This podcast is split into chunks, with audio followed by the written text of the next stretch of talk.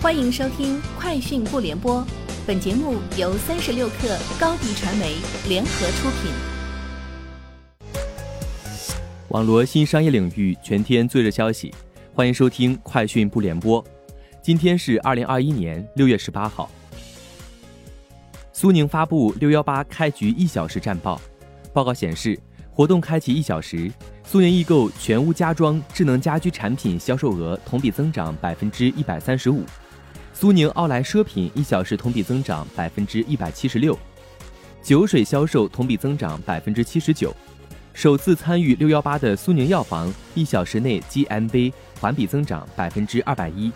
此外，报告显示，苏宁易购 Super 会员六幺八专属红包拉动会员消费同比增长百分之六十八。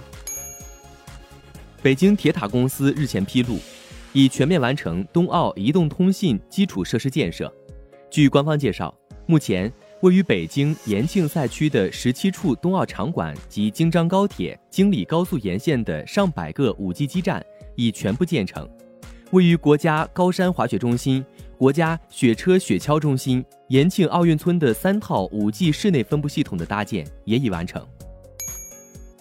三十六氪获悉，近日。饿了么批量注册“饿了么抱抱团”“饿了团”“饿好团”“饿了么拼团”等商标，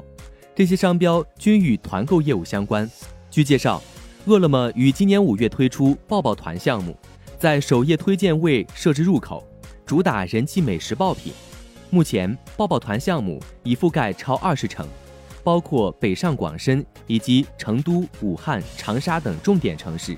未来半年内将拓展超过四十城。天猫六幺八期间，品牌商家已新增近六千万会员，部分品牌超过百分之五十的成交来自会员。数据显示，目前在天猫上已经有二十家品牌商的品牌会员数突破一千万。美国当地时间周四，Facebook 宣布将开始在 Oculus 虚拟现实设备中测试广告，这也是该公司首次在 Oculus VR 平台内部投放广告。其 VR 广告将首先出现在射击游戏 Blast Town 中，还有另外两款 Oculus 应用程序中。不过，Facebook 投放 VR 广告引发三大质疑，包括如何利用收集到的更多用户数据，如何影响 VR 技术未来发展等。据报道，Facebook 宣布将在全球范围内推出 Instagram Reels 短视频广告服务。今年四月，Facebook。开始在印度、巴西、德国和澳大利亚测试 Instagram Reels 短视频广告，测试对象包括宝马、路易威登、网飞和 Uber 等品牌。据共同社消息，日本首相菅义伟于六月十七号就七月开幕的东京奥运会和残奥会表示，有意接纳日本国内观众。